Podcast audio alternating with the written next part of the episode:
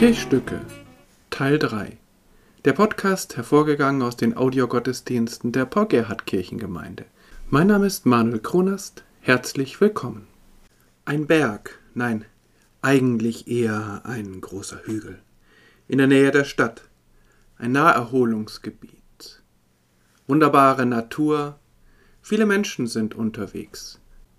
An diesem besonderen Tag fallen einige dieser Menschen besonders auf. Es sind elf, elf Männer. Sie stehen in einem großen Kreis und eigentlich gehört da in die Mitte jemand, mit dem sie reden. Aber da ist niemand. Sie schauen nach oben, in den Himmel, bewegungslos, fassungslos.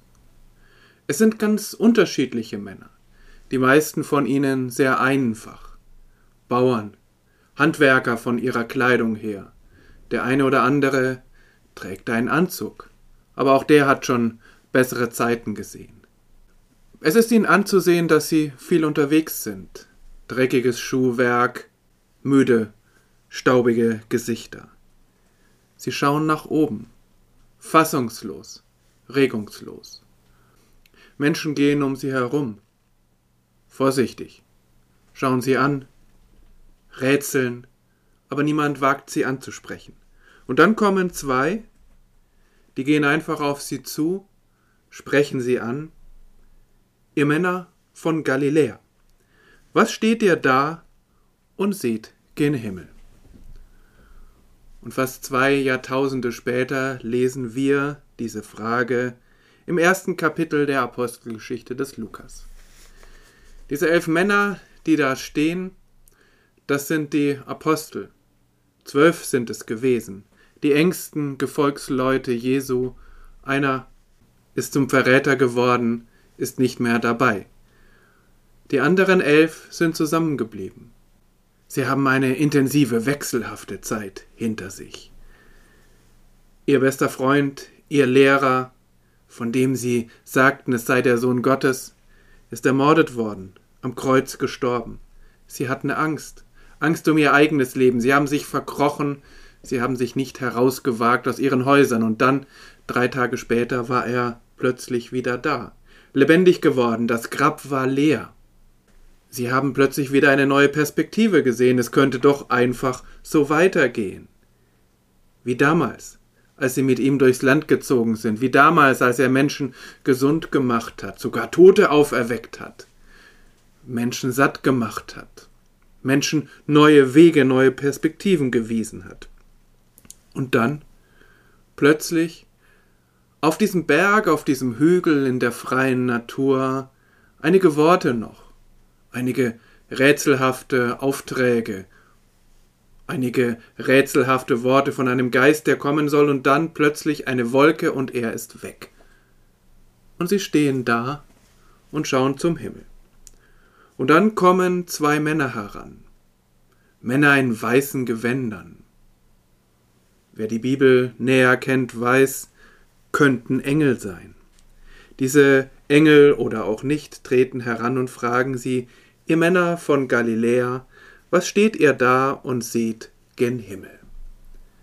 Eine Frage. Aber weil es Engel sind, fragen sie natürlich nicht, warum steht ihr hier? Was ist geschehen? Was bewegt euch? Das wissen sie alle. Es ist eigentlich auch keine Frage. Es ist eine Aufforderung. So etwas wie, was bringt es euch, wenn ihr nach oben schaut? Verliert er da nicht das Entscheidende aus dem Blick? Oder es ist ganz natürlich, dass ihr nach oben schaut. So etwas erlebt man nicht alle Tage, aber irgendwann ist es auch gut. Und dann sagen sie, er wird wiederkommen. Jesus, den er vermisst, er wird wiederkommen, aber noch nicht heute. Macht was aus der Zwischenzeit. Es ist auch ein Auftrag, dieser Satz. Was bringt es euch, wenn ihr in den Himmel schaut? Erinnert ein wenig an die Geschichte aus dem Strubelpeter von Hans Guck in die Luft, von dem, der immer nach oben schaut und nicht nach unten vor seine Füße und dann ins Wasser fällt. Eine sehr moralische Geschichte, sich nicht ablenken zu lassen. Aber ich glaube, da ist mehr. denn ich kann diese Jünger ja gut verstehen. Schon wieder haben sie den verloren, auf den sie doch alles gesetzt haben. Schon wieder haben sie die Hoffnung in die Zukunft verloren und schon wieder wissen sie nicht, wie es weitergehen wird. Und natürlich schauen sie da erstmal nach oben und hoffen, dass er vielleicht da oben irgendwo über den Wolken wieder auftaucht, wieder zu ihnen zurückkommt, wieder weise Worte spricht, ihnen wieder Wege weist. Aber das passiert nicht. Sie müssen selber eigene Wege gehen. Und das sagen ihnen diese beiden Männer. Nein, eigentlich sagen sie es nicht, aber ich glaube, sie verstehen es. Sie verstehen, dass jetzt was anderes dran ist. Sie verstehen, dass jetzt nicht der Himmel dran ist, sondern die Erde, die Menschen, die ihnen wichtig sind. Und so traben sie folgsam nach Hause. Und dort finden sie die Gemeinschaft, dort sind die Familien, dort sind die Frauen, diejenigen, zu denen sie gehören. Und da leben sie weiter. Als ich diese Geschichte für den Himmelfahrtstag nochmal gelesen habe und vor allem diesen Satz mit dem in den Himmel schauen, habe ich mich an das letzte Jahr erinnert. Natürlich war das was anderes. Es war keine Kreuzigung, es war keine Himmelfahrt, aber es war dieses Auf und Ab von Zuversicht und Verzweiflung. Plötzlich war das Virus da und plötzlich waren alle in den Häusern, verkrochen sich. Und dann wurde es wieder besser. Es kam der Sommer. Und die meisten hatten das Gefühl, das war's jetzt. Jetzt geht es alles wieder so weiter. Und dann, im Herbst kam die nächste Welle, kamen die hohen Inzidenzen, kam der nächste Lockdown, erst halbherzig und dann ziemlich massiv. Und dann war da dieses Gefühl, das kann doch nicht sein. Da muss doch jemand was machen. Da muss doch die Politik irgendwie dafür sorgen, dass dieses Virus sich nicht so ausbreiten kann. Der Blick zum Himmel, der Blick nach oben, weg von dem, was tatsächlich passiert war. Die einen forderten von der Politik jetzt doch endlich durchzugreifen, jetzt doch endlich etwas zu machen. Die anderen schauten nach oben und sagten, das ist doch alles gar nichts. Was sollen wir eigentlich? Das ist doch gar keine Gefahr. Wozu sollen wir Masken tragen? Was steht ihr da und seht gen Himmel? Ja, es ist verständlich, in so einer solchen Situation erst einmal einfach irgendwo anders hinzuschauen. Aber dann ist es auch wichtig, wieder zurückzuschauen. Denn wer in den Himmel schaut, kann nicht anderen ins Auge blicken. Und das ist ja das, was dann tatsächlich entscheidend gewesen ist, geworden ist, damals in Jerusalem, dass sie zwar gebetet haben, dass sie nach wie vor den Himmel im Blick hatten, aber auch Gemeinschaft gelebt hatten, miteinander diese neue Situation versucht haben zu gestalten und auszuhalten.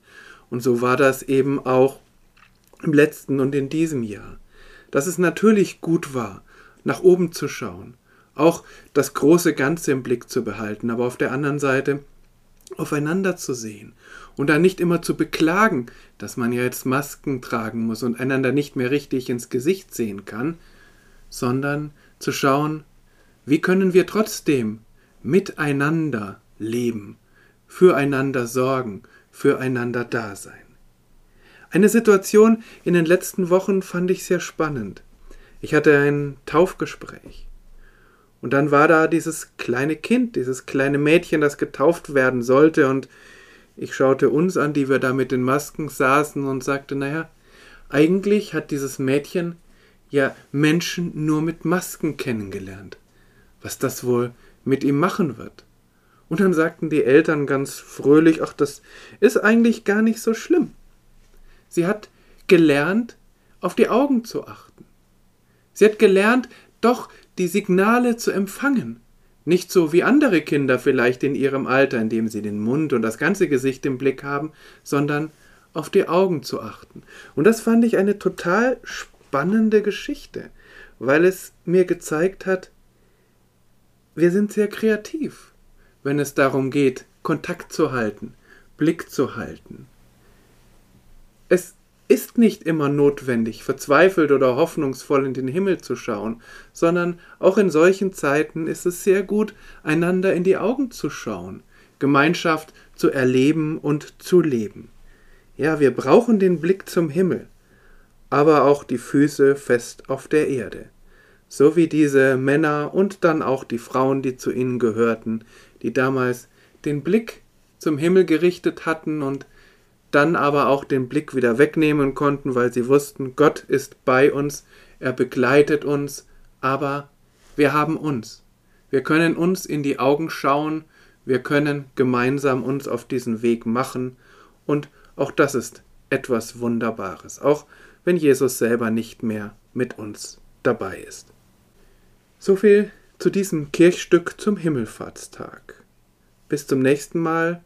Alles Gute Bleiben Sie, bleibt gesund und gesegnet.